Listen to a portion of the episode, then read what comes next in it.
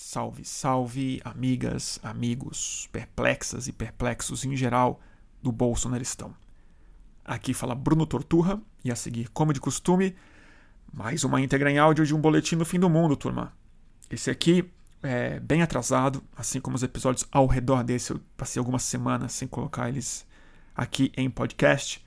É, esse aqui foi transmitido dia 9 de junho de 2020 e tem o nome de O Novo Anormal. E é difícil resumir, eu não vou nem tentar muito resumir, porque eu, já me explico na próxima hora e meia, quase. É, mas acho que foi uma análise, assim, é um pensamento que me veio e que eu acho que está fazendo muito sentido à, é, à, medida que o tempo passa. Meio que eu tenho concordado um pouco é, mais com o que eu disse. Em geral, isso não acontece, eu vou mudando muito de opinião. Mas é, a essência disso é uma perturbação, eu acho que é uma ansiedade muda. Ela é difícil de expressar justamente porque a gente está submetido a uma condição intrínseca, é, irracional. Ela não faz sentido. Porque o que eu acho que a pandemia impôs e radicalizou, mais do que impôs, mas esclareceu, escancarou, é que ser realista não é mais realista o nossas expectativas, a nossa ideia de viabilidade, de possibilidade, já não bate mais com o mundo real. E eu acho que resta ao indivíduo, ao hiperindivíduo, racionalizar na própria cabeça de que maneira ele vai ressignificar a realidade, o que está acontecendo lá fora, já que ser realista é, ser lógico não parece mais realista nem lógico. Fez sentido? Se não fez, normal. E eu espero que a próxima hora e 25 possa ajudar a esclarecer um pouco mais o que eu quero dizer. Então, sem mais delongas, Boletim no Fim do Mundo, o novo anormal. Começando mais um Boletim do Fim do Mundo, turma.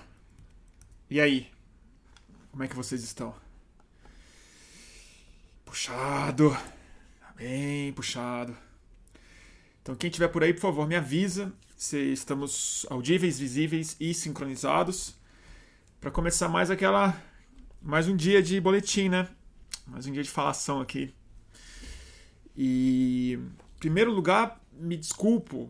Me desculpe todo mundo que ficou esperando nos últimos dois dias ficou um evento marcado no YouTube, eu me confundi, o horário estava errado, e, e, eu desisti de fazer no domingo de última hora, porque eu fiz a entrevista com o Silvio Almeida. Então eu recomendo bastante que quem é, tiver interessado, interessado em assistir, o último episódio Tem Alguém em Casa é com o professor, filósofo e jurista Silvio Almeida. Eu achei bem interessante, uma conversa que, pelo menos na minha cabeça, foi bastante rica. É, e hoje tem uma. O tema tá na minha cabeça já tem um tempo. E eu acho que ele é especialmente, por definição, intrinsecamente difícil de falar sobre. É exatamente porque ele está meio num campo da irracionalidade. Mas é uma sensação que eu estou sentindo de maneira cada vez mais tangível nos últimos tempos, que é o novo anormal essa expressão, né, que virou clichê hoje em dia, o novo normal, tá na capa da Economist, nome de podcast, temas de vídeos, o Jornal Nacional fala, gente da nova era fala, gente pessimista fala que estamos a caminho de um novo normal. Virou inclusive um dos slogans informais de gente do Black Lives Matter nos Estados Unidos, que estão rumo a um novo é, normal nas relações raciais. E evidentemente que é uma sensação mais do que realista, mais do que provável. Eu acho que o fato dessa expressão estar tá na boca de tanta gente, tão dispar ideologicamente, representa mais esse, essa, essa pertinência de um novo normal, né? essa urgência. Peraí, também fora, fora de foco aqui, acho que tem que regular isso. Focou? Focou. Essa essa urgência, essa sensação que as pessoas torcem por um normal diferente. Mas o que me tem o que eu estou sentindo de maneira amorfa ainda é que a gente vai estabelecer uma anormalidade normal, não normal, né? Constante. Que o que está vindo por aí não é o novo normal, é um novo anormal. É uma realidade que vai se prolongar por muito tempo, que talvez seja algo transitório, mas uma transição para algo que a gente não sabe bem o que é. Possivelmente não se trata de uma normalidade, mas de uma transição sociobiológica de, de médio e longo prazo. Mas que eu acho que a gente acabou de entrar mesmo, e a sensação está muito tangível quando eu começo a olhar a realidade objetiva fora da minha casa, que o que vai definir a nova rotina é uma anormalidade. E o que eu quero dizer com isso? É que o novo, o novo é normal é uma realidade que não faz sentido. É uma realidade que não respeita mais é, nem as ordens, nem os, os consensos e os combinados e os pressupostos dessa realidade em si.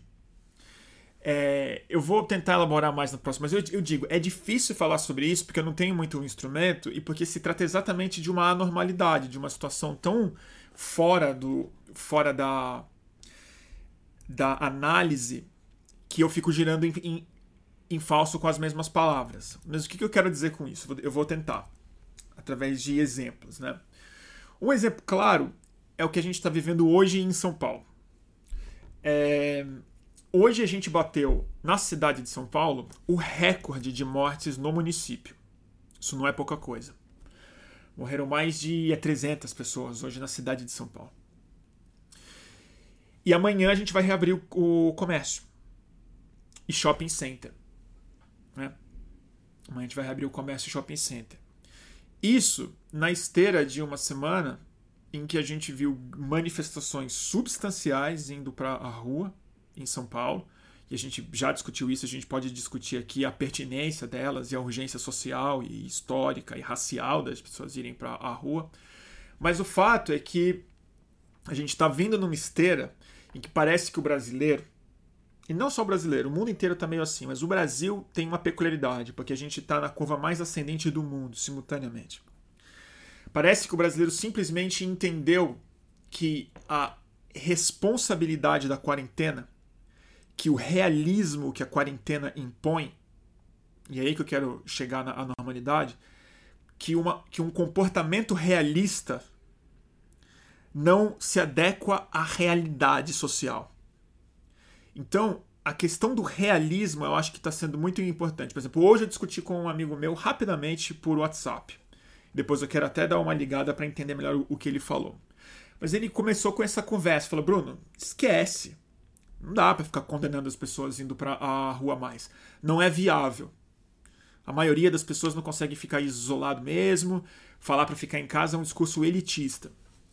E eu entendi o que ele quis falar. Ele de longe não é uma pessoa é, alienada, ele está em isolamento.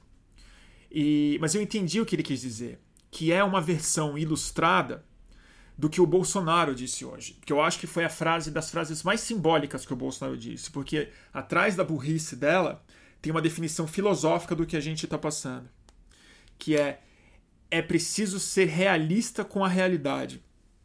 E é isso que é interessante o nosso realismo hoje, o, o realismo do comportamento humano, o realismo das condições objetivas do brasileiro, mas, sobretudo, das condições subjetivas do brasileiro, do compromisso que o brasileiro deveria ter consigo mesmo, com os próximos com a sociedade e com as recomendações objetivas, materiais que a gente está sendo instruído por todos os órgãos que estudam esse assunto, todas as autoridades responsáveis por fornecer algum tipo de instrumento para uma lucidez pública, todo mundo está criando dentro da própria cabeça, e isso que é interessante, uma forma de encaminhar o mesmo pensamento, que é ser realista não é real, não, não é realista. Aceitar a, a realidade não é realista. E aí que uma nova anormalidade se impõe, porque a gente precisa começar a criar hiperrealidades, multiformas de racionalizar isso, formas de se, de se comprometer com o processo histórico e ir para a rua, formas de se comprometer com, é, é, com princípios individuais seus e ir para a rua, ou formas de se isentar de mil formas. Ou assumindo que tá todo mundo indo para a rua mesmo, então foda-se. Ou. É... Como é que eu explico isso? Ou se descomprometendo, e é isso que eu acho mais interessante, que talvez defina o nosso futuro imediato. Imediato. Se descomprometendo é, de toda a objetividade. É uma. Ai, tô, tô, tô, me, tô, tô me perdendo. Mas é. Eu nem tomei nota, não tomo nota, eu fico perdido depois. Mas, eu, bom, eu vou ter que dar exemplo. Não vai ter como. Né? Hoje, eu fui pra rua. Não a pé. Eu fui de carro. É, a, gente foi, a gente foi fazer. Teve um compromisso para fazer fora de casa. Peraí, que tá fora de foco de novo aqui. Isso, saco. Deixa eu ver se resolve aqui. Focou? Não focou, né? Tá fora de foco no YouTube. E aí é o seguinte, a gente saiu de carro. Oh meu Deus do céu, tá fora de foco. Pera aí. Hum. Não, gente, do, do Instagram tá fora de foco no YouTube. É por isso que eu tô tentando resolver. O meu. O meu aplicativo aqui tá bem caído. Deixa eu ver aqui, o meu OBS. Deixa eu ver. Voltou? Não. Acho que eu tô fora de foco mesmo, gente. Não sei o que fazer. Deixa eu ver aqui. Focou? Focou. Agora focou. Tem que tampar a lente. E o que acontece? Fui dar uma volta em. de carro. Na rua. E aí a gente andou por Paraisópolis de carro. E foi uma cena muito difícil de ver, eu confesso para vocês. Porque Paraisópolis estava aqui no começo da pandemia, a gente estava usando como um grande exemplo de auto-organização de auto-organização social.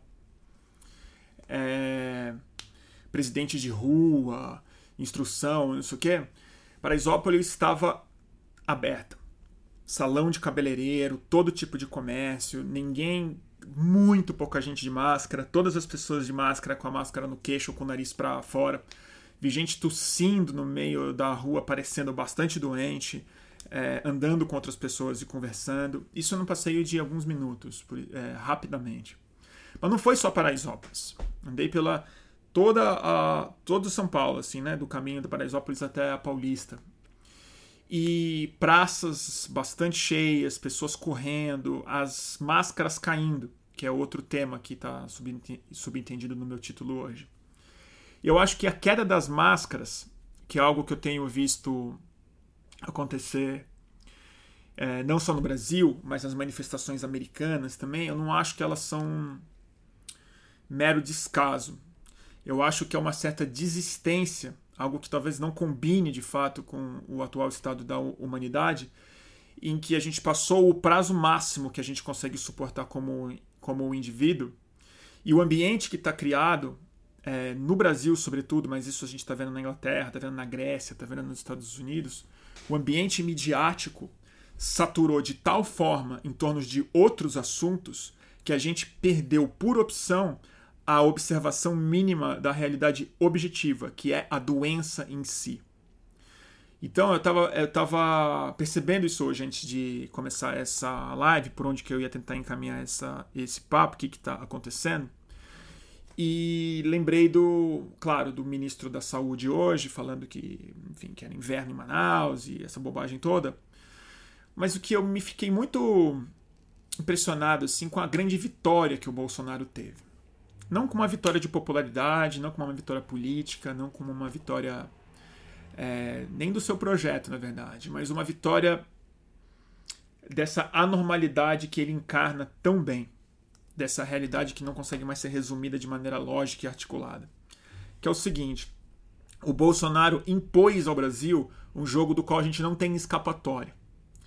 Que é o seguinte: a gente está falando diariamente sobre outras crises, sobre a crise política, sobre golpe, sobre fascismo, sobre ir para a rua, sobre não ir para a rua, sobre aglomeração. E aí a gente começa a falar sobre índice de morte. Então, a Covid agora, o que me parece que é a grande vitória dele, não parece que a Covid é uma doença mais. Parece que é uma roleta russa.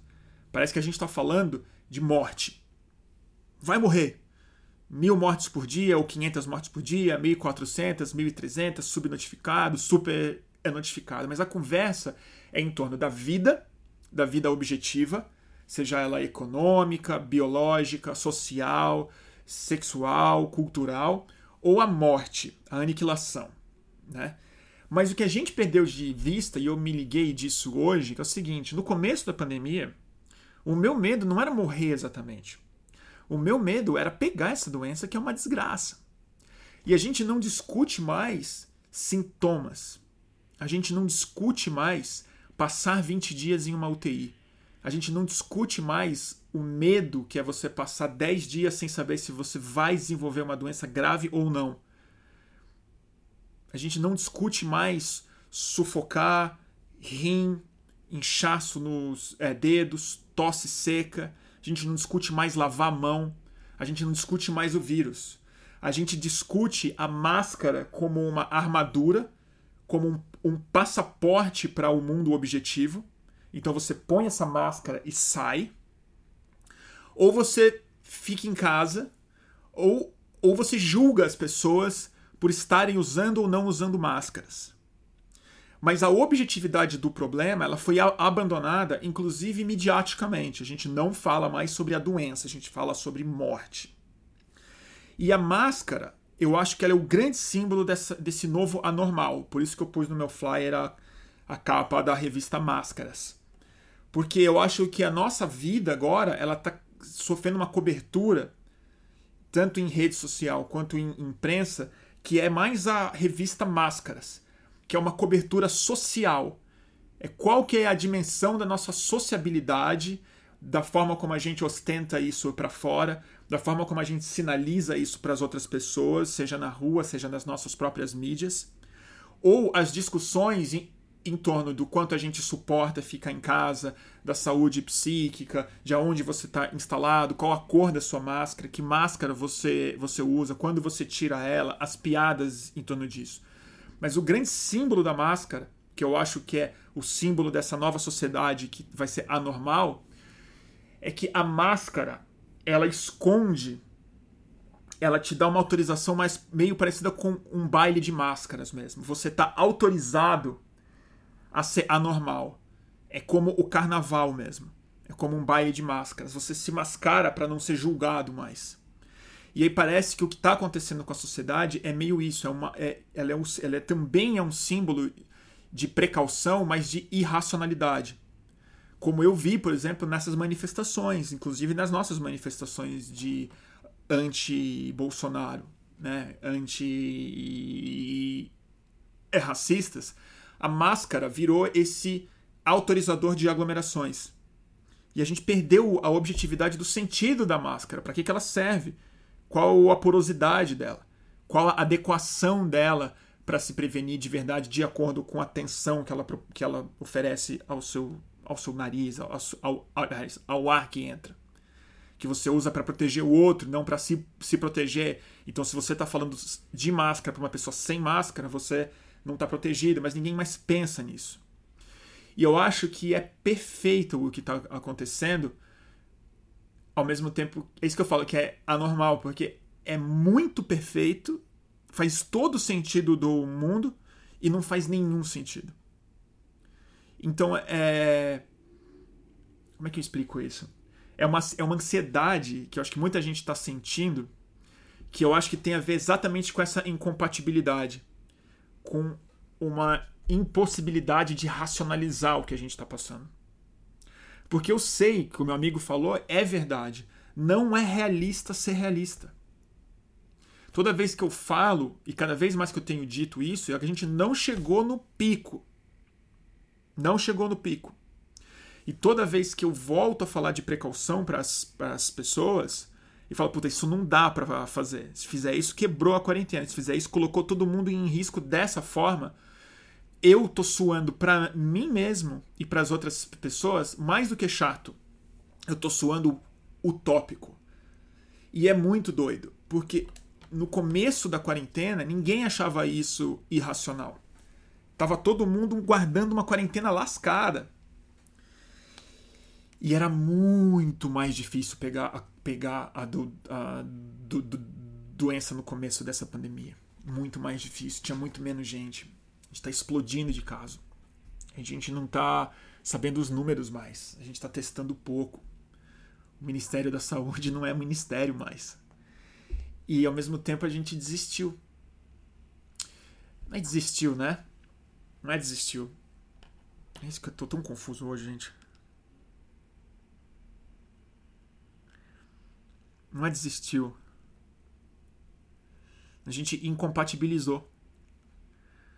E eu acho que isso vai ter consequências muito sérias para o futuro, porque não é só sobre Covid, é o novo anormal que vem por aí.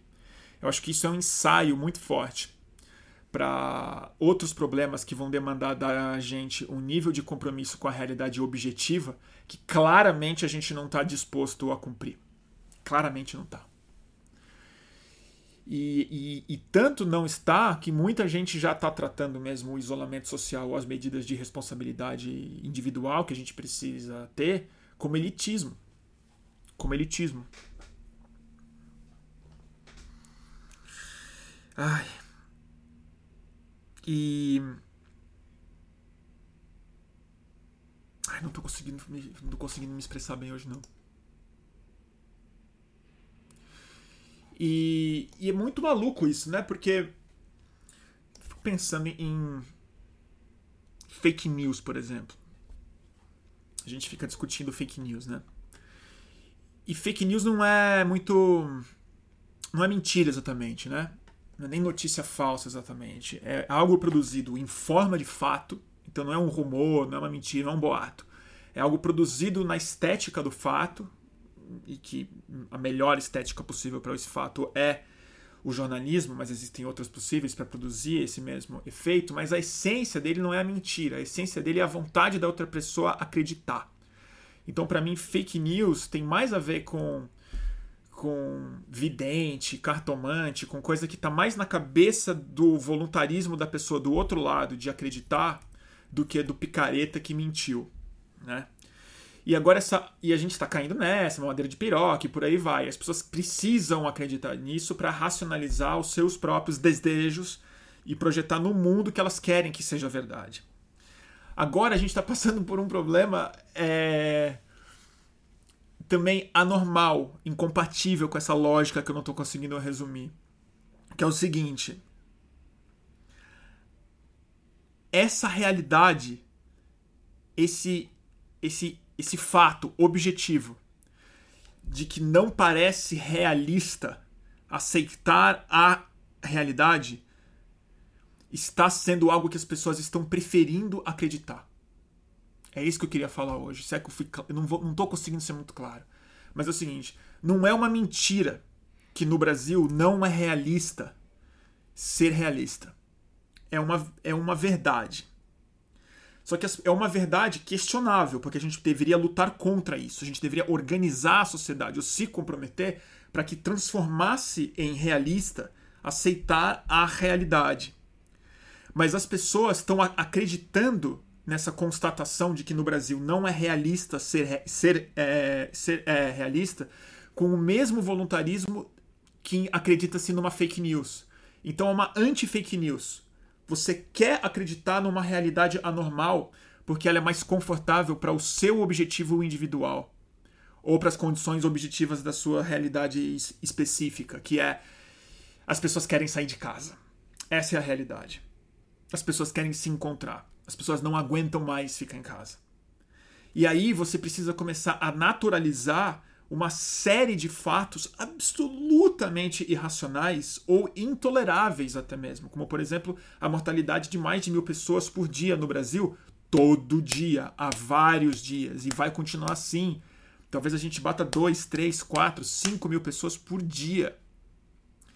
E isso transcende, como alguém colocou aqui, o negacionismo. Não é negacionismo pura e simplesmente. É uma vontade de aceitar que não é possível ser diferente. É o mesmo princípio do fake news. As pessoas não estão dispostas. E eu vi isso, lamento dizer, assim, lamento dizer, mas essa ficha para mim ficou muito clara na forma como as manifestações de esquerda se deram no final de semana. Urgentes que são, necessárias que são, pertinentes que são, com todo o apoio que elas merecem ter. É, eu fui lá perto ver e eu não, e eu não entrei nas manifestações. Eu não entrei porque estava todo mundo super aglomerado. E as pessoas estavam se abraçando e estavam conversando e baixando máscara para falar e de vez em quando passava uma pessoa e esguichava um álcool gel na mão da pessoa. Que álcool gel é esse? Esse álcool gel não. As pessoas não estão coçando o olho, não, não é sobre isso. É outra coisa. Né? Eu acho que é uma demanda por uma normalidade que não existe mais. Então, esse novo normal que as pessoas estão falando, ele não vai chegar. Ele não vai chegar porque a gente não está aceitando que o normal antigo pode ser paralisado por mais do que três meses, que é uma quarentena que a gente não está aceitando. Então, o brasileiro também está relaxando junto com os países que já passaram do seu pico. As notícias que vêm chegando da Itália, dos Estados Unidos, que também, os Estados Unidos, diga também não, não, passou do pico deles, mas isso é outra conversa, é, fazem com que a gente relaxe. E vou repetir o que eu disse no começo. Amanhã o comércio abre em São Paulo no dia que mais morreu paulistano. Que discurso era aquele todo do João Dória? E aí eu vou falar o seguinte: eu continuo achando o Dória um baita de um picareta, um baita de um irresponsável. Achei ele no começo da pandemia e sigo achando hoje o mesmo político abjeto que eu sempre achei. Só que nessa anormalidade, que no fundo é uma demanda pública, eu consigo até entender o que o Dória está fazendo. Eu consigo entender o que o Dória está fazendo, porque ele, ele ficou claro, o brasileiro deixou claro, e não foi só, não foi só os, os bolsonaristas.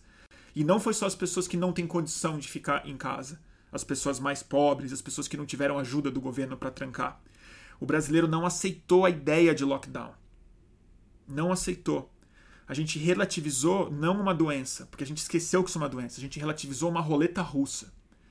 E como na cabeça do brasileiro viver no Brasil já é uma roleta russa de toda forma, porque a morte nos, nos parece sempre é, aleatória, né? A Covid está na cabeça das pessoas soando muito mais como uma loteria do que como um problema sanitário real. É o que eu disse, a gente não fala mais dos sintomas da Covid. A gente não fala que, independente de você morrer, você pode ter que passar 10 dias numa UTI. Talvez você tenha que sofrer real na sua casa. Com medo de morrer por 15 dias. Vocês estão dispostos a isso? E a gente não pensa nisso mais. A gente não pensa nisso. Então eu acho que a gente está rumo a uma anormalidade fixa. E o que a gente está passando nessa quarentena, como sociedade, é um MBA para essa anormalidade porque a gente está esperando o novo é normal como uma abstração. Ah, o capitalismo vai cair. Ah, porque as pessoas vão ser mais solidárias, ou vão ser mais racistas, ou vão ser menos racistas. Ou o capitalismo vai se endurecer em direção ao fascismo e a uma coisa mais é mais discriminatória nas fronteiras ou a gente vai ter passaportes sanitários. Tudo isso é verdade, tudo isso vai ser uma normalidade nova, mas eu acho que a grande normalidade nova ela não é estrutural, nem política, nem tecnológica. A nova normalidade é uma disfunção subjetiva que a gente está aprendendo a ter rapidamente, que é uma rejeição do mundo objetivo e a imposição irracional do mundo subjetivo, do, do é, mundo subjetivo sobre a realidade física. Você pode falar que sempre foi mais ou menos assim, que sempre o mundo subjetivo impõe a sua realidade no mundo objetivo, mas em termos, porque existe uma escala disso tudo, né? Existe uma escala e eu acho que a gente está indo para picos disso, assim. Então não sei se está fazendo sentido o que eu estou falando, na verdade.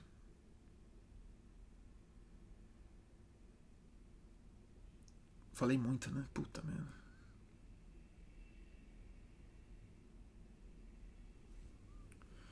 Eu acho estranho. Por isso que eu sempre. Já, já disse isso outras vezes aqui.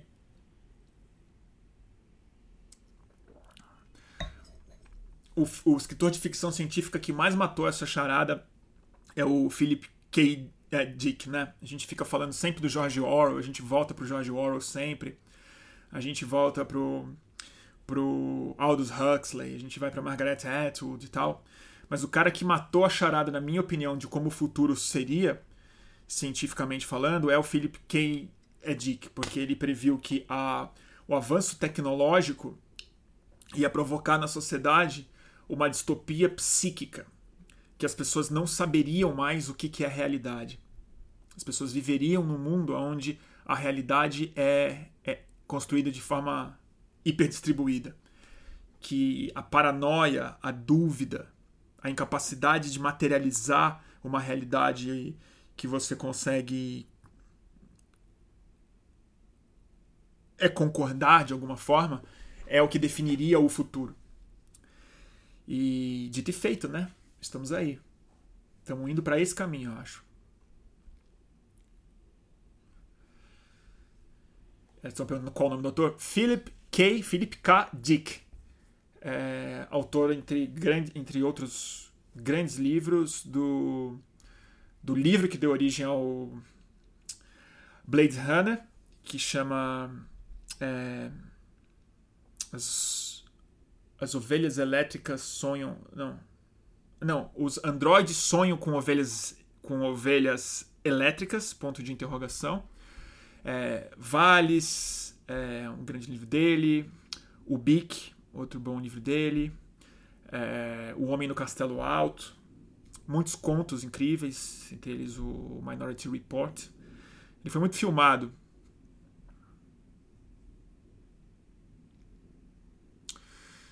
É, recomendo muito os livros dele. Já recomendei em outros boletins antes da pandemia começar. Mas é isso, gente.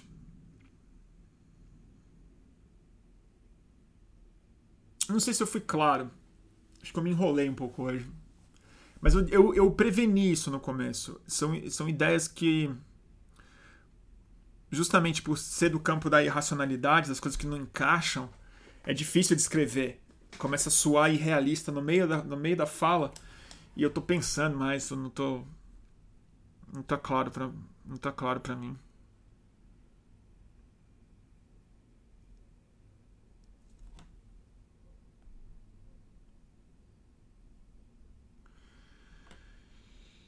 E que mais, gente?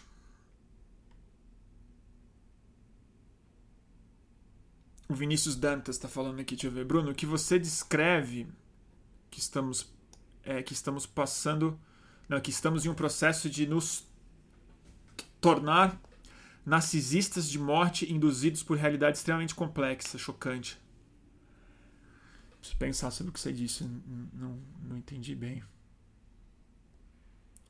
Não sei.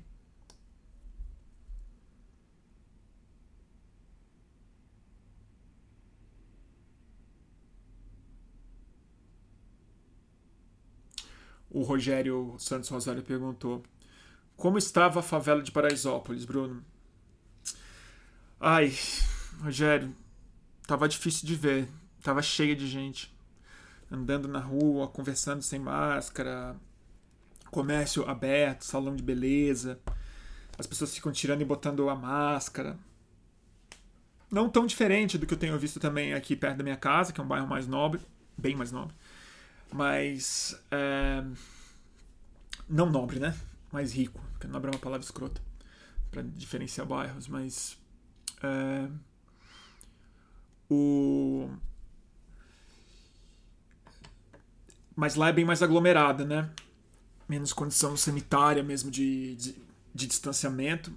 E há não só um abandono do Estado, mas quando o Estado o abandona, a comunidade também liga esse foda-se, né? Mas que eu acho que por ter feito esse trajeto todo e ter visto esquerda, visto a direita, visto os ricos, visto os pobres, visto a classe média, os comércios, as pessoas falando na imprensa e tal, eu não acho que é um fenômeno que dá para definir por classe mais. Eu acho que é um fenômeno humano que se expressa racionalizando através das condições de cada classe. Então, por exemplo, os mais pobres provavelmente racionalizam exatamente dessa forma. A gente não tem como se proteger porque não tem ajuda do, do Estado, então vamos para a rua, vamos tocar a nossa vida. O rico é quase o contrário. Fala, eu já fiz minha quarentena, eu já tô prevenido, eu tenho álcool gel, eu tenho máscara, eu tenho acesso a um bom hospital. Então agora vamos nos encontrar, vamos voltar a encontrar os amigos, vamos fazer festa, vamos viajar, vamos ver como é que a gente faz. Né? E, e tudo isso, claro, vem de um recado superior, vem de um recado de cima, desse, desse anti-líder que a gente tem na presidência da República, que é um cara que usou o poder dele inteiro para destruir a capacidade é, organizativa do próprio Estado, que foi o que o Bolsonaro fez. Mas a grande destruição que o Bolsonaro fez, eu nem acho que foi do, do mundo objetivo do Estado. Não é que ele não ofereceu condições materiais para o brasileiro, ele não ofereceu condição subjetiva para o brasileiro encarar essa pandemia. Exatamente porque a gente parou de tratar a Covid como uma doença. A gente começou a tratar ela como um dado de realidade e como uma polêmica.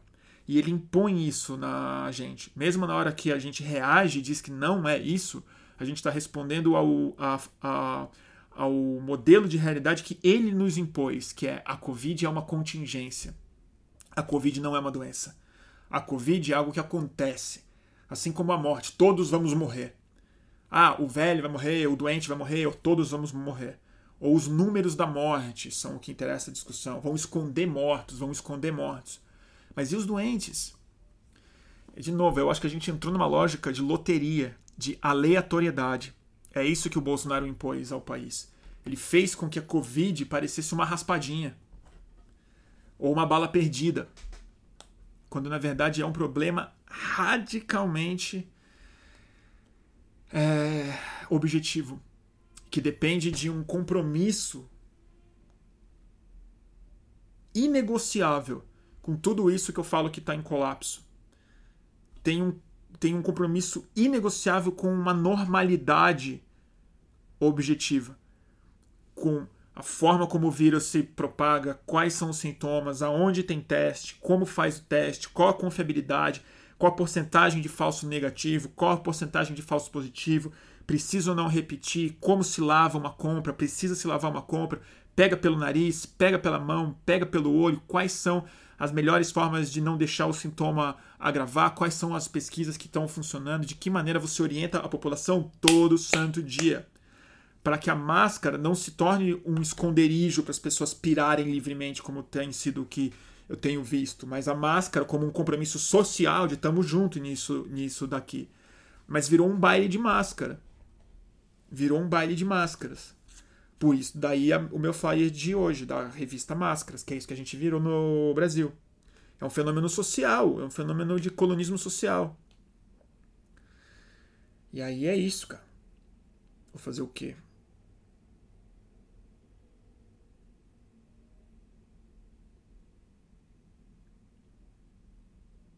Difícil, né?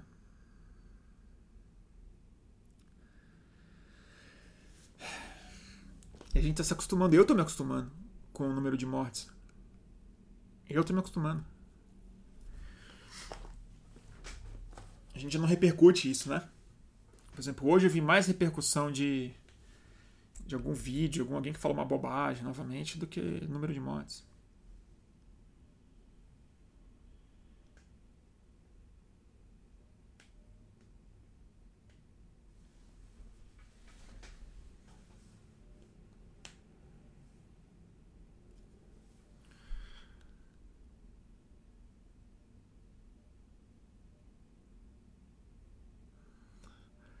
Bom, gente?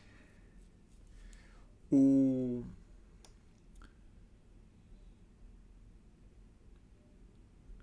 Nossa, tem ninguém querendo falar de psicodélico já, né? Eu já falo, é que eu não vou só falar, de... eu não vou falar de psicodélico já, porque quando eu começo não paro mais.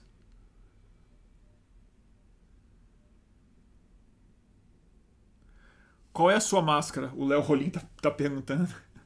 Eu uso uma, umas máscaras super super sanitárias, super recomendáveis. A 3M, difícil de respirar. Aquelas que você. Eu fico até tonto quando eu uso ela. É para proteger mesmo, né? Eu comprei logo no começo da pandemia. Eu sou bem rigoroso, assim. Eu uso luva quando eu saio de casa. Luva. Luva é um negócio que eu recomendo muito vocês usarem. Não é só porque protege, é porque quando você está de luva, você fica muito atento à sua mão. E aí você não põe a mão na cara mesmo, você não passa a mão no cabelo, você não, não coça o olho, você, e você pega nas coisas livremente, você fica sem medo de pegar nas compras, sem medo de pegar na, nas portas, no, nos, nos, botões e tal. E, e, quando você tira, tira do avesso e joga fora. E é baratinho luva. Ah, tá bom? Mostra a sua máscara, ela não tá aqui. Ela tá, no, tá na sala.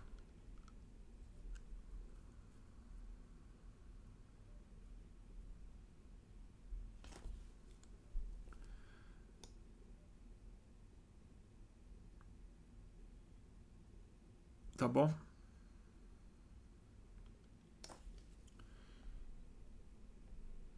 O, o Tuca, pede ver, o, o, o Tuca Vieira falou alguma coisa eu quero ler. O Tuca falou uma, uma outra verdade aqui. Eu esqueci, eu tinha até anotado um pouco disso. Tuca tem a ver exatamente com o que eu tô falando. Há vários números de Covid. Você pode escolher o mais é, conveniente. Exatamente. Essa é a base da mentira do Bolsonaro. Ele não oferece mentira. Ele não oferece, ele oferece opções de realidade. A gente tem um menu de realidade. E isso é foda porque a gente não tem defesa contra isso. Quando isso está socialmente autorizado, você cria um tipo de barbárie cognitiva, sabe? É tipo você tirar as leis da sociedade. Se você tirar completamente o mínimo de combinação de acordo de consenso de lei, você tende, você pode criar uma falta de coesão absurda na sociedade em que gera barbárie, violência, é, lei, a lei do mais forte e tal. E eu acho que a gente está passando por uma barbárie mental de algum jeito, porque a gente destruiu as regras mínimas de cognição, que é realidades objetivas, no nível tão, tão, tão absurdo que a gente está assim. Quantos mortos teve ontem? 500 ou mil? E aí quem acredita que quem acredita em 500 mortos é a coisa mais louca de todas, porque a pessoa está acreditando que 500 mortos é pouco. A pessoa que está acreditando em 500 mortos, ela acha que a imprensa está exagerando com mil. É só 500. Quando no começo de abril a gente tinha, somando no Brasil, 240 mortos total. E a gente está falando de 500 por dia na versão do Bolsonaro. Como se pouco fosse. Eu quase queria aceitar a versão do Bolsonaro. Eu falei, tá, tá bom, então é 500 então. Então é 500 mortes. E aí? É pouco? E é isso que. Então a gente vai, vai cair dois aviões por dia no Brasil de mortes. É isso que a gente tem que aceitar e abrir o shopping center? Em São Paulo foi 300 hoje, mais de 300. E amanhã vai abrir o shopping. É isso mesmo? A gente vai discutir foi 300 ou 400? ou 600. É isso que dá. Fica cobrindo o STF do, no meio de uma pandemia. É foda. É foda.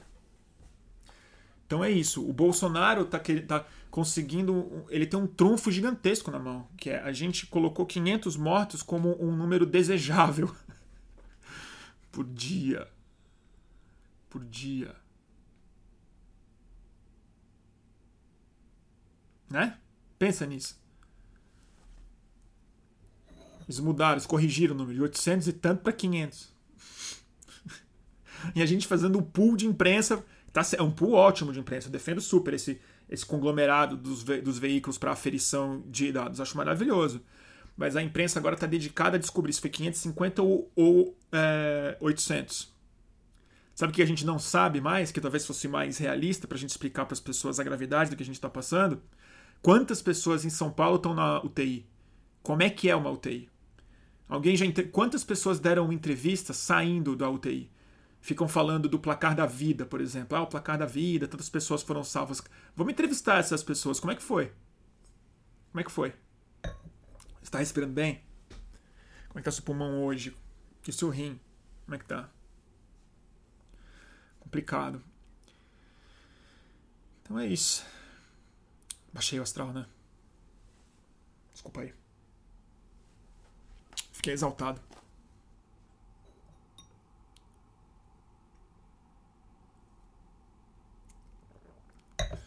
Eita, que ficou embaçado de novo aqui no YouTube. Focou? Foucault. Leandro pergunta: Bruno, você tem alguma notícia boa pra gente nessa noite? Hum. Tem uma notícia boa. A polícia de Minneapolis vai ser dissolvida. E eles vão construir uma outra polícia, uma outra forma, modelo de segurança pública baseada no diálogo com a comunidade. Essa é uma notícia boa. É uma notícia de que botar fogo nas coisas em Minneapolis deu esse resultado e não outro. Não virou mais fascista. Virou um, um experimento social real de construção de uma polícia baseada no antirracismo, pelo menos publicamente. Isso é uma notícia boa. Ela é pontual, mas ela é bem significativa. Acho que ela é mais do que simbólica. Tem uma outra notícia boa: é Cuba quase praticamente decretando vitória sobre a Covid a erradicação da doença na ilha, assim como a Nova Zelândia. É... A China está conseguindo controlar muito bem os novos casos que estão aparecendo e fazendo testes aos milhões em um espaço muito curto de tempo. Uh, isso é uma notícia boa. O uh, que mais tem de notícia boa? Eu acho uma notícia maravilhosa a, o grande sucesso, é, a grande derrubada de algumas estátuas no mundo e a discussão do genocídio é, negro e indígena como algo que está tomando o debate e a consciência pública. Então, acho que o debate em torno da derrubada de estátuas é muito saudável, mesmo que elas não caiam. Então, isso é uma notícia que eu acho muito boa. A gente está, mesmo que o Borba Gato continue de pé, tem centenas de milhares de pessoas que nos últimos dias estão aprendendo quem ele foi, estão aprendendo o que, que significa o monumento às bandeiras, o Palácio dos Bandeirantes, o que, que significa mitificar esse tipo de passado. Então, isso eu acho uma notícia boa também. É... O livro do Machado de Assis esgotando lá fora também é uma notícia boa. Tudo isso é interessante. Bruno, pergunta o Douglas, quando você acha que a gente derruba o Borba Gato? O Borba Gato, especificamente, eu tenho uma ideia diferente. Eu não acho que ele deve ser derrubado, o Borba Gato. Eu acho que o Borba Gato ele merece uma estátua tão feia quanto aquela. Ele merece. O que eu acho que a gente deveria fazer no Borba Gato é construir alguma estátua, alguma coisa na frente dele e fazer com que o Borba Gato seja ressignificado como uma propaganda de uma churrascaria que faliu, sabe? Tipo um, tipo um bonecão velho de, de churrascaria, tipo... Porque eu, eu me lembro quando eu era criança, a primeira vez que eu passei na frente do Borba Gato, eu achei que era, uma, que, era, que era um gaúcho, porque ali perto tinha uma churrascaria. E eu achei que era a propaganda da churrascaria. E até hoje eu sigo, eu sigo achando. Então eu acho que o Borba Gato preferiria ver aquela estátua derrubada. Então acho que ele merece uma estátua de pastilha, ela só tem que ser colocada dentro de um contexto diferente.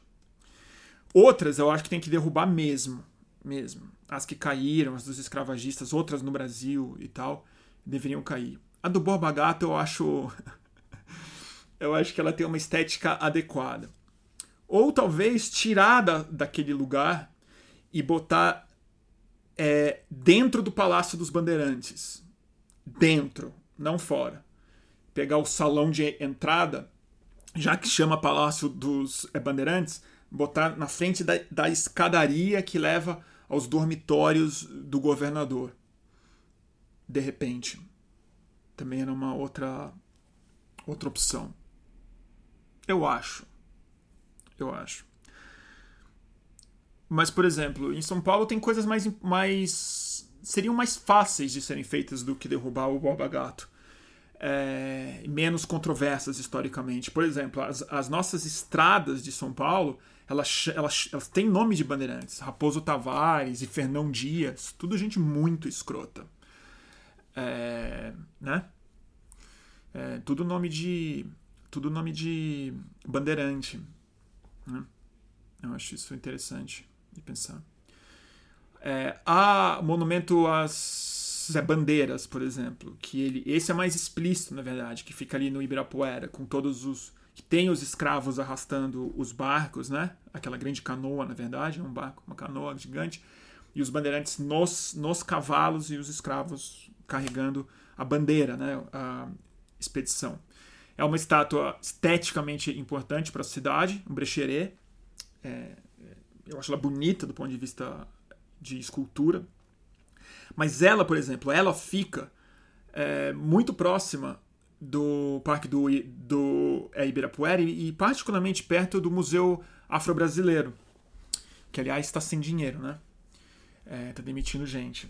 A minha opinião é que o Monumento das Bandeiras deveria fazer parte de uma exposição permanente do Museu das Bandeiras. Devia se conectar com o Museu das Bandeiras, com o Museu Afro-Brasileiro, dentro do contexto da escravidão, mudar a placa, botar a coisa bem instrutiva e ser parte de um caminho de outras esculturas que poderiam ter, quase que um corredor de escultura público que levasse até a porta do Museu Afro-Brasileiro.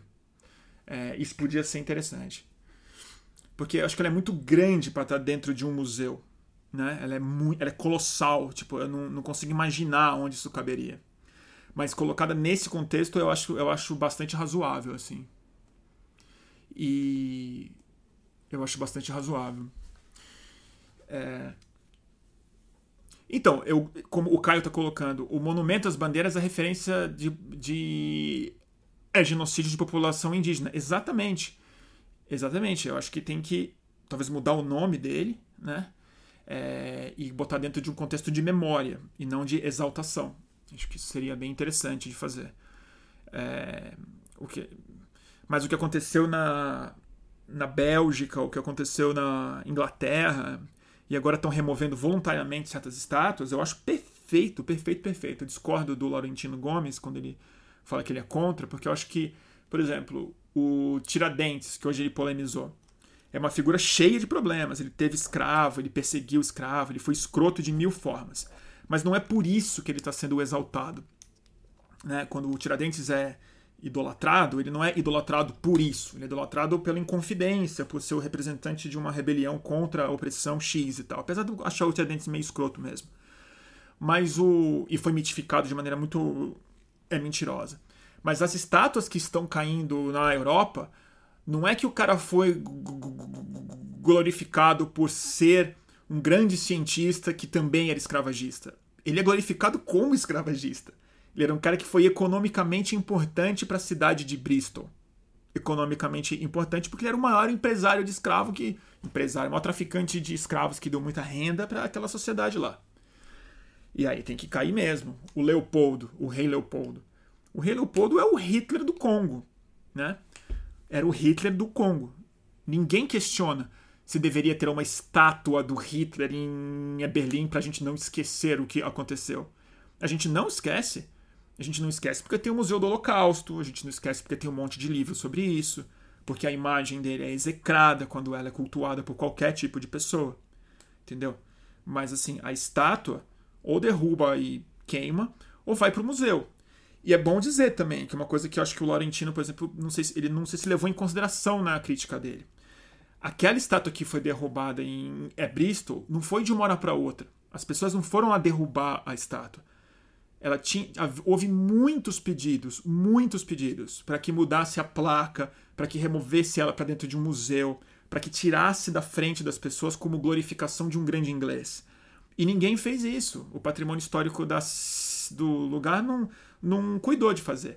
Aí, durante uma rebelião antirracista, evidentemente que as pessoas derrubaram e tacaram na água. Para mim, tá, tá certíssimo. Eles que removam pacificamente todas as outras e botem dentro de museus.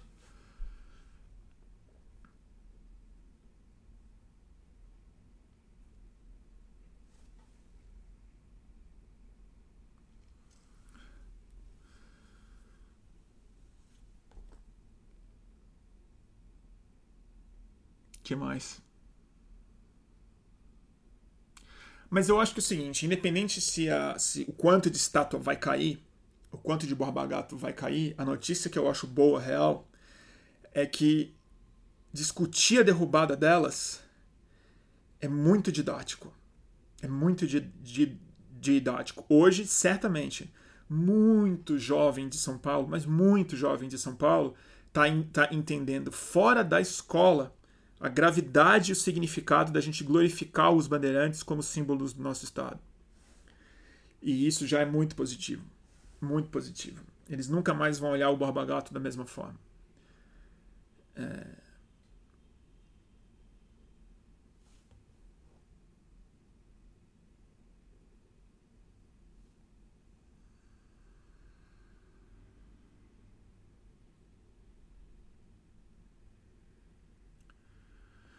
Bruno, se puder, fala da é, destruição da Cinemateca Brasileira. Ai, lá estão as imagens do Canal 100 feito pelo seu pai, o Chico. Ele não é meu pai, ele é meu avô. Meu querido avô. É, obrigado pela pergunta. Ah, eu, eu não gosto de falar sobre isso, cara, porque me dói no coração saber. Os negativos. O meu avô uma vez viu os negativos quando ele era vivo. E ele não gostava de falar sobre isso, porque ele chorava sempre. Não tem copy, tá tudo se perdendo. Provavelmente já se perdeu. O, o incrível material de décadas de trabalho dele filmando futebol no mundo inteiro. Eu não gosto de falar, me dói no coração.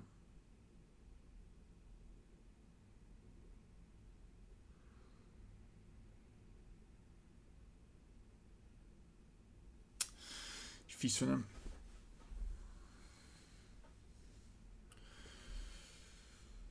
E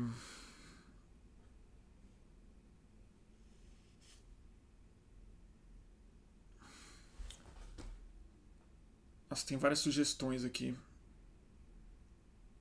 Mas é isso, gente. Eu, tô, eu tô com a cabeça um pouco noviada. Vocês estão também? Tá, minha cabeça tá meio nebulosa.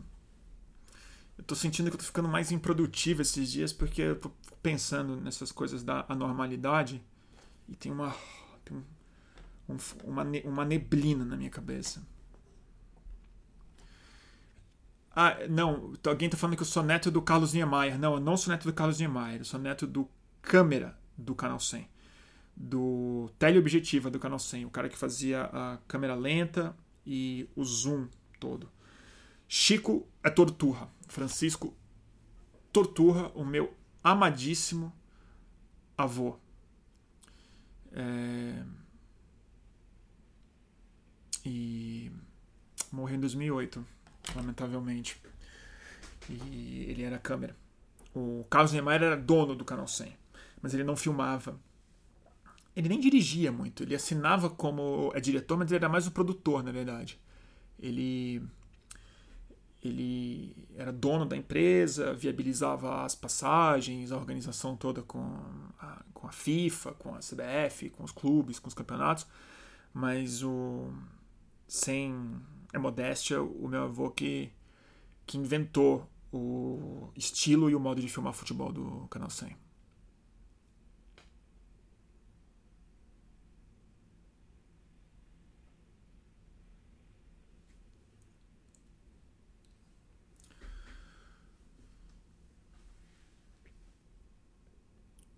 Chico Torturra.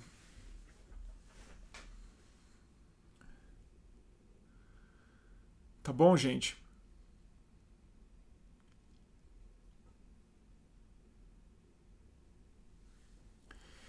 É, tem que. Você está comentando aqui o meu avô. É, exatamente, ele era o, o câmera do canal Sonho. Chico Torturra, pessoa incrível. É, os antifas na CNN, né? Vocês querem que eu fale? O que, que eu vou falar dessa palhaçada? Nossa, cansei já. Eu vou falar sobre os antifas da CNN. É... O... Muita gente comparou com o caso do Gugu, né? Com o falso PCC. E eu vi gente séria falando que não, não é falso. Eles apuraram mesmo, aquele grupo de, aquele grupo existe. Foda-se. O ponto não é esse. O ponto é como foi apresentado. Porque vamos supor que seja real. Vamos supor que aqueles rapazes que deram a entrevista, eles sejam de fato cinco, seis jovens que se juntaram, que se definem antifascistas, antifas e estão indo para a rua é, se manifestar contra o fascismo brasileiro. Ih, vai, vai cair aqui a. Vai cair a, a live aqui na, do Instagram. Então é o seguinte, turma do Instagram, eu vou derrubar aqui e, e eu volto em segundos para comentar essa história dos antifas na CNN. Peraí.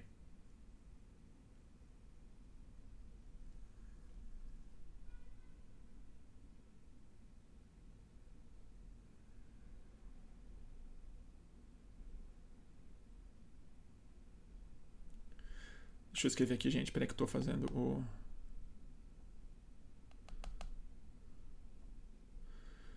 Publiquei. Calma, turminha.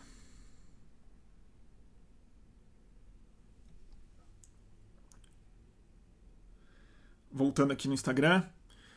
Me dá um segundo que eu já retomo essa conversa toda.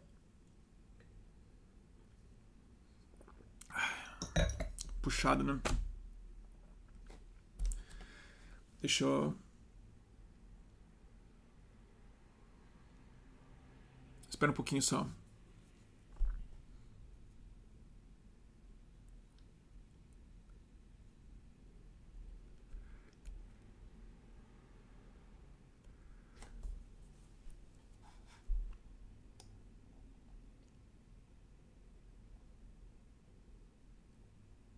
Deixa eu ver aqui. Então vamos lá. Voltando. Então vamos lá. Vou, vou seguir. Então, o Antifa Weed me deu a informação aqui. Ele falou: Putz, Bruno, pior é que não é falso. Eram, eles são reais. Aquela turma não é, não são atores contratados pela CNN para fazer aquilo ali. Como eu não imaginei que fosse mesmo, sinceramente. CNN, não acho que eles precisam fazer isso. Mas a questão é, eles entrevistaram aquele grupo de jovens que se denominam antifas, anti, é, é, antifas. A irresponsabilidade total, que para mim quase não faz diferença se a CNN inventou aquela matéria ou não, é porque ela foi apresentada de um jeito absolutamente é, não didático, não sutil, não cuidadoso e não informativo do que de fato é um antifa. Do que se trata isso. Porque se você for na CNN fazer uma matéria sobre antifa, você precisa entrevistar anarquista, professor, dá um contexto histórico de como isso se dá, qual a definição de fascismo. Você não entrevista um monte de moleque que, no meio de uma crise nacional da, da democracia, onde o, o presidente objetivamente fascista está culpando os antifas pela desordem e por terrorismo, você não pega seis moleques e fala, diga ao Brasil do que se trata o que está acontecendo nas ruas hoje. Você não faz isso. Um analista político com experiência não consegue fazer isso. É difícil. Você precisa de muito contexto. E isso não é jornalismo que eles fizeram. Isso daí é Gugu Liberato igual. Se eles tivessem inventado uns fascistas ou colocado aquela meia dúzia de moleque desavisado lá, dá na mesma, porque é desinformativo, sensacionalista, irresponsável e é um lixo de jornalismo, que para mim é pior que fake news, na verdade. Porque aquilo ali é munição para pânico. É tudo que o jornalismo não precisa ser. Então, assim, você quer explicar o que é antifa? Tá cheio de professor. Autor de livro, anarquista de 50 anos de idade, anarquista de 30 anos de idade, anarquista de 18 anos de idade que tem mais capacidade de falar sobre isso. Vocês têm uma equipe séria. Pega um monte de VT, explica do que se trata. Entendeu? Tá cheio de material, tem livro publicado em português. Autonomia literária, só, é só pedir que eles mandam, não precisa nem comprar. Aliás, tem PDF grátis, afinal de contas eles são anarquistas, né? Pra fazer o, o quê? Então, assim, é o fim, de, o fim da picada. É a escola Gugu Liberato de jornalismo. Isso foi o que a CNN fez. Agora, a coisa mais grave que eles fizeram, e isso pra mim, assim, fechou a tampa. Pra mim, fechou a tampa, foi ter entrevistado o Fauzi, como o outro lado dos Antifa. Ele pegou um terrorista mesmo, esse terrorista real, que jogou bomba para matar comediante, amigo meu, mas assim, o segurança do escritório, os outros, jogou a bomba no Porta dos Fundos. Terrorista bolsonarista foragido, fascista real, organizador de grupo fascista no Brasil, esse sim, terrorista assumido, que fugiu para a Rússia, meteram ele num Skype para comentar os Antifa para comentar os antifas.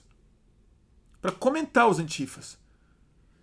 É a mesma coisa que você chegar e falar assim: agora entrevistamos esses mariners americanos e agora entrando via, via, via Skype um terrorista do ISIS. O que, que você achou dessa entrevista? O que, que você acha dos mariners?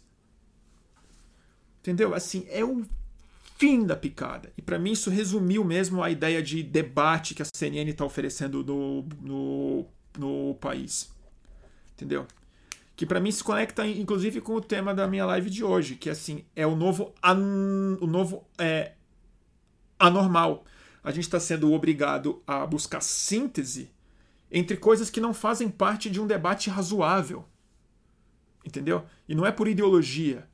É exatamente isso. O outro debate que a CNN fez hoje de manhã, eu fiquei passado. No dia seguinte dos Antifa, os caras me metem na TV. Esconder dados da morte do Covid é, é ruim para o combate à doença? Temos dois pontos de vista aqui. Puta que pariu. Agora, o, o erro qual é? O erro qual é? É que a gente, tipo, cai nessa. A gente fica discutindo isso, né? Eu mesmo ontem postei a porra do link da matéria. Não, não, não devia ter feito isso. Depois eu apaguei, me desculpei, mas assim. Porque eles querem audiência, polêmica jornalismo de polêmica. Então tá aí, a polêmica tá colocada. Agora, para mim, é tipo, fim da picada. Lamento, gosto muito. Do... Tenho vários amigos lá. Edu Carvalho, um cara que eu amo, amigo meu real, repórter fenomenal, morador da Rocinha, trabalha de repórter, faz um excelente trabalho. Acho a Daniela Lima muito boa, âncora e uma, uma jornalista séria. Acho o Augusto um cara muito legal, decente. Sou amigo da, da Lia Bock, que trabalha lá também. E é isso, não tem trabalho no jornalismo, é complicado, difícil. Mas puta que pariu, viu? Essa foi foda. Nada que eu não tenha visto de algum jeito na, de outras formas na Rede Globo, no SBT, na Bandeirantes, na Globo News, na, na Folha de São Paulo. E vamos que vamos, né?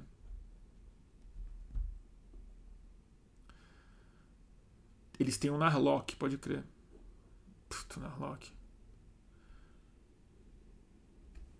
Deixa eu ver aqui, alguém me perguntou alguma coisa.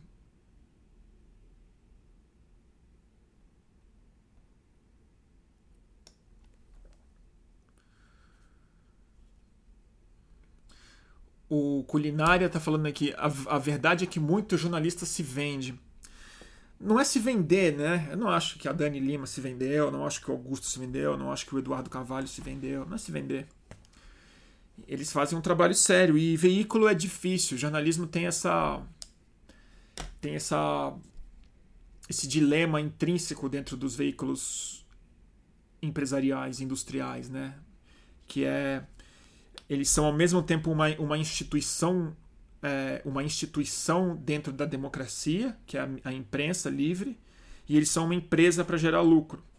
Então sempre tem esse confronto entre o dono do veículo, os interesses editoriais de quem é dono do veículo, e o espaço editorial que existe abaixo dessa empresa, pra, é, é, é, abaixo dessa empresa do guarda-chuva empresarial, para você conseguir fazer a função pública que existe. Então a CNN produziu vários todo dia produz coisas importantes e úteis. Não é só isso. Ela não é a Fox News. Ela comete episódios de Fox News todos os dias. E ela criou um certo. uma, uma proposta editorial que é mais. que é um golpe bem mais baixo do que a Globo News dá, por exemplo, que é botar o terrorista para falar. Mas a CNN, por exemplo, a gente não pode esquecer, eles que produziram a entrevista com a Regina é Duarte, tiveram vários furos, vários furos interessantes. O Augusto faz um trabalho de explicação, de botar dentro de um contexto uma série de polêmicas que estão colocadas no dia a dia mesmo. A Gabriela Prioli faz, o Edu Carvalho faz. Né? Isso é verdade. Então é, isso é, não é que as pessoas se vendem, é imprensa. Imprensa é foda. Imprensa é foda para você não fazer o jogo do patrão nunca, para você não estar tá mal acompanhado, às vezes, ou com muita frequência, ou trabalhar embaixo de um editorial muito difícil, o único jeito é você ser totalmente independente. Isso é difícil. Isso é difícil.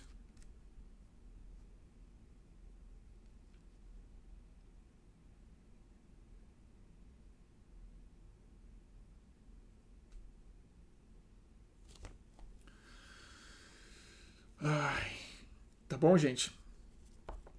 Então eu acho complicado, assim. Eu acho que eu tenho, eu tenho como jornalista, eu tenho solidariedade a vários jornalistas que estão na CNN que não podem se demitir, não dá. E, e, não é só porque eles precisam do salário, é porque eles precisam do espaço.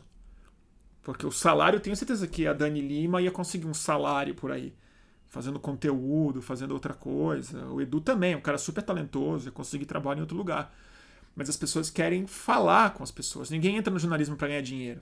Estou entrando no jornalismo para para se comunicar, para cobrir as coisas, para influenciar o, o, o, debate público. Então, é, isso tem as, tem, as, tem as contradições intrínsecas de estar tá junto de um, um, corpo editorial. Então, é exatamente isso. Assim. É, eu, eu sou independente, então eu estou aqui falando. Aqui não tem, não tem outra agenda Fora daqui eu escancaro para vocês todos os dias. Mas é isso, meu alcance é limitadíssimo. Limitadíssimo. E eu tenho que ganhar dinheiro de, de outras formas também. Mas nem todo mundo pode, pode falar. Nem todo mundo tem condição de fazer isso. Aqui tem perguntando aqui a Luísa. Onde você tem vontade de é, trabalhar hoje em dia? Eu gosto do, do, dos meus dois trabalhos. Eu gosto bastante. Gosto muito de trabalhar no Greg News. É difícil, estressa e cansa, mas não por culpa deles, por culpa minha mesmo. E gosto do fluxo, gosto de fazer o que eu faço, gosto de fazer as minhas entrevistas, de falar com vocês aqui. Então, eu não queria trabalhar em nenhum outro lugar hoje, não. Em nenhum outro veículo. Às vezes eu fico com vontade, mas é uma vontade retórica, assim. Eu tenho uma vontade de ter uma coluna em um veículo, às vezes mas eu não, ia, eu não tô conseguindo escrever. E eu acho que eu ia me estressar tanto que eu, eu acho melhor não ter. Mas se eu tivesse um prazo, ter que entregar um texto de 4 mil caracteres toda segunda-feira para algum lugar, isso é uma coisa que talvez me fizesse bem no médio prazo. No curto ia ser sofrido, mas eu, eu, eu sinto falta de escrever um pouco.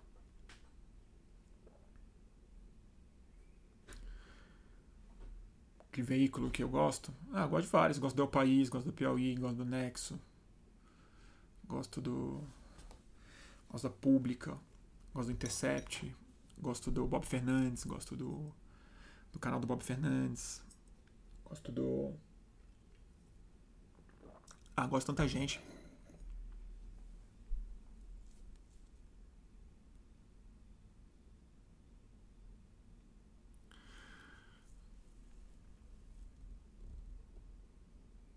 Ah, aqui, ó. A Dan tá falando. Bruno, como jornalista, não me conforma que tu não falas do Assange. Nossa, eu já falei tanto do Assange que eu, não, eu, não, eu não falo mais do Assange. Não é isso. O Assange. Nossa, gente, o Assange tem uma longa história com o Assange, na verdade. Eu já. Não posso nem falar as coisas que eu já. É, das, das pontes que eu já fiz quando eu era editor de revista com o Wikileaks. Eu, eu não falo mais porque eu já falei tudo que eu tinha que falar. Eu acho lamentável o que aconteceu com Assange do ponto de vista judicial, político, da perseguição que ele sofreu, da grande derrota que é o Assange estar tá fora da embaixada do, do Equador hoje. É, também não gosto nada do que o Assange no final da, da carreira dele no WikiLeaks fez, que foi ter, ter servido como uma peça no xadrez da campanha subterrânea do Donald Trump e do e do Putin. Acho isso triste, sério e muito grave. Mas nada justifica o que aconteceu com ele, nunca vai justificar. Ele continua fazendo um trabalho que deveria ser exaltado e não é, por qualquer jornalista e não criminalizado. Mas esse é o mundo que a gente vive, né? E para mim, assim, se tem uma coisa que prova que o Obama ele ele é muito mais uma superfície do que uma profundidade de mudança real na, na política americana é que todo o escândalo do Assange aconteceu sob a tutela do Obama e sob a Secretaria de Estado da Hillary Clinton.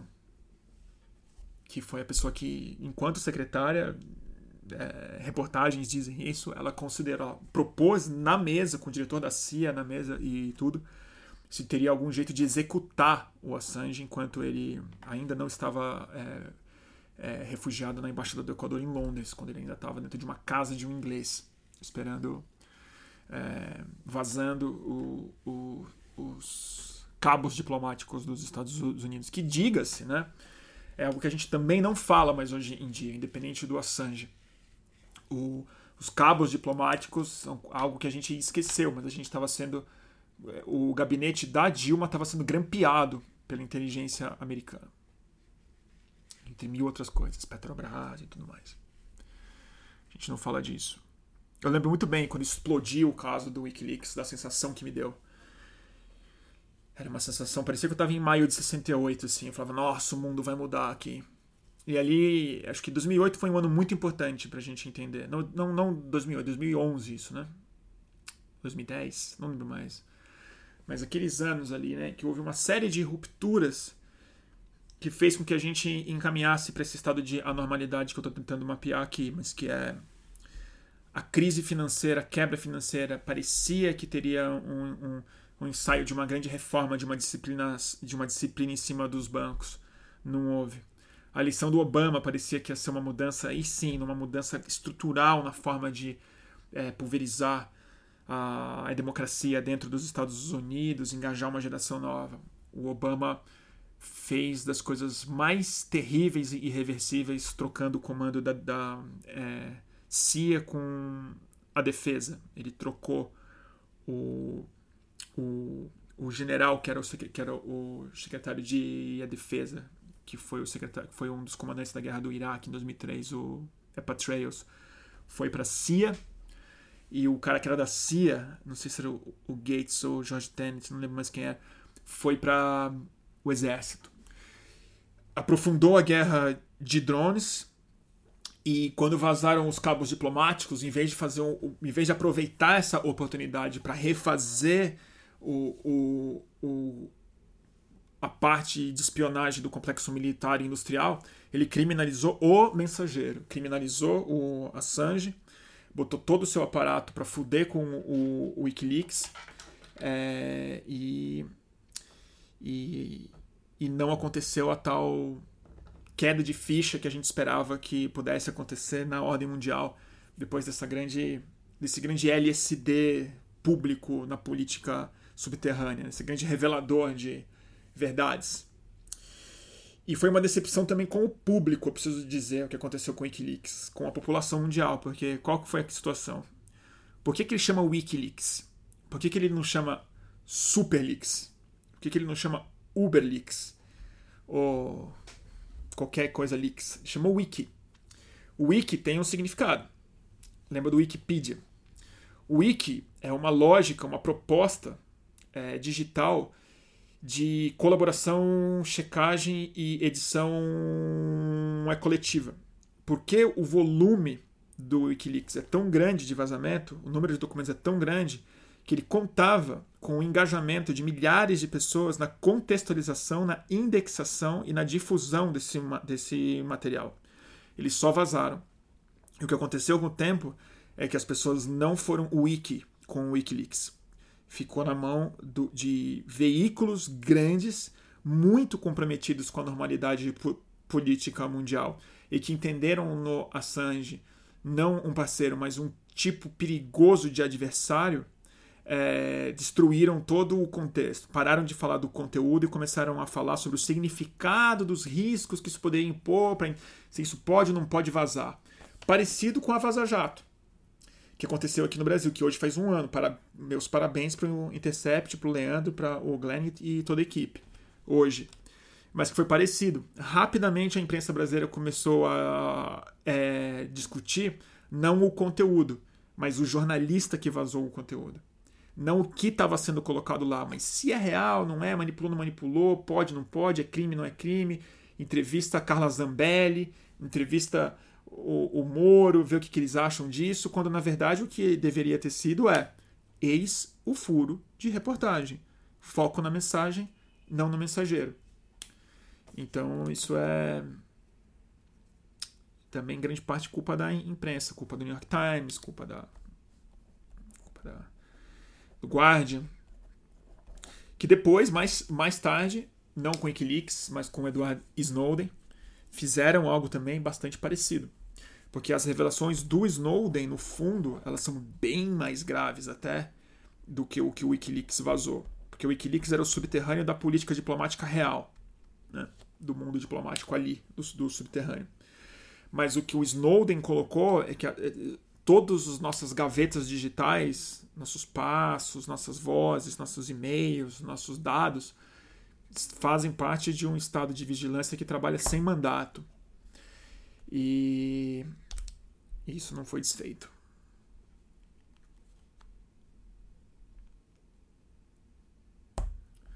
Bruno, pergunta o Kaique Lima, você toparia fazer uma live com o Eduardo é Moreira?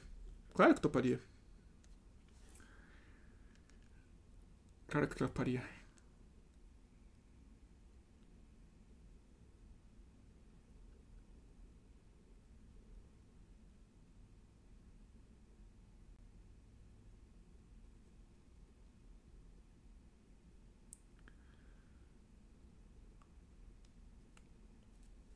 Tá bom, gente? Muita coisa. Qualquer dia faz uma live sobre passarinhos, Bruno diz o Gil Venturelli. Putz, quisera eu. Eu não, não, sei falar de passarinho, eu só gosto de passarinho. O André pergunta: O tema do Greg News semana passada foi por acaso ou decidiram no dia em que o Miguel é, faleceu? Cara, a gente gravou na terça-feira, o Miguel faleceu na quarta.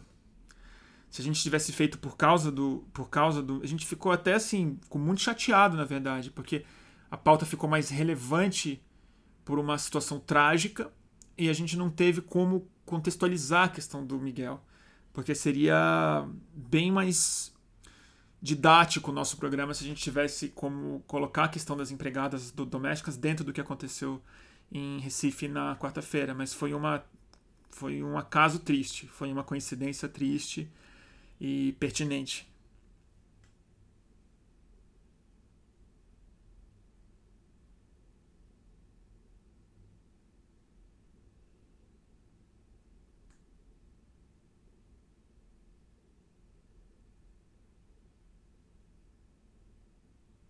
Tá bom, gente? Ah, o Miguel faleceu na terça, a Maria tá falando. Ah, não, mas a gente sim, mas a gente gravou na terça, Mariana, e acho que a gente e acho que eu só vi a notícia na quarta, porque a gente estava gravando. A gente estava gravando, então quando a gente grava a gente fica muito fora, a gente fica muito fora fora do ar, editando texto e tudo mais. Então, mas foi foi terça mesmo, agora foi ter, não, eu fiquei sabendo, na, já não me interessa. O fato é que para gravar na terça o texto tem que estar tá pronto, pronto, pronto na segunda-feira e terça a gente já faz alterações, checa, faz. Então é um. Não, não teria como ter falado do Miguel na, no, no episódio de sexta-feira passada. E como o Bruno Natal colocou aqui, não é bem uma coincidência. É, não é bem uma coincidência. É um tema pertinente. Mas a gente a gente estava com esse tema já fazendo ele devagar há várias semanas já, porque a gente sabia que empregada doméstica era algo muito central de ser discutido no Brasil. E a gente achou que teria um, uma relação, veja vocês que foi o, a conclusão do programa, com o Vidas Negras Importam, né?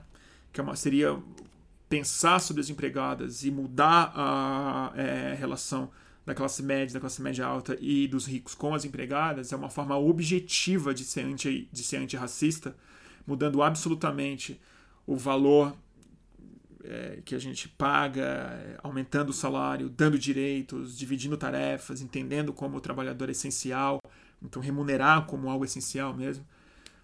E então a gente fez mais uma relação com Vida Negras Importa. E aí o Miguel morre daquele jeito. E aquele caso, né, é tão cheio de elemento, né? Parece um parece uma alegoria barata, de, de tão escancarada que era.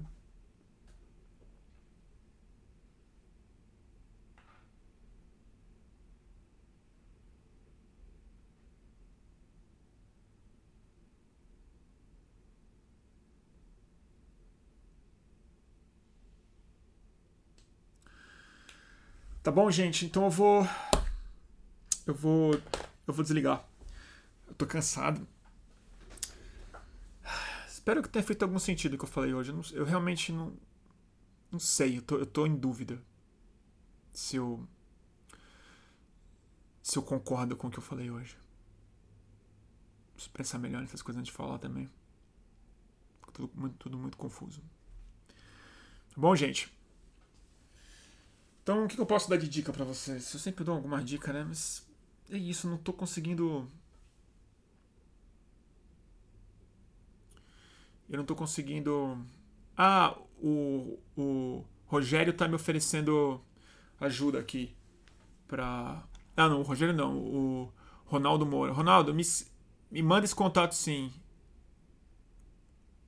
Me interessa super fazer uma entrevista com esse pessoal.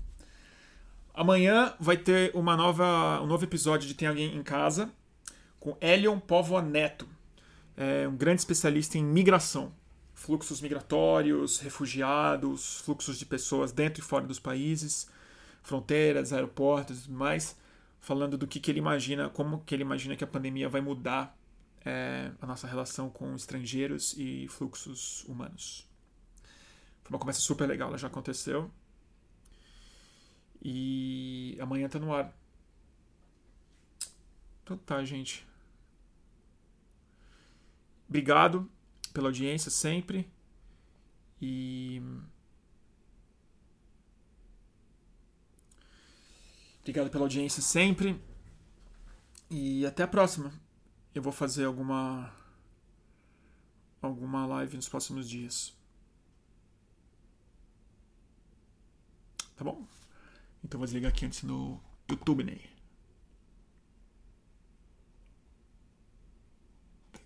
Tchau, turma.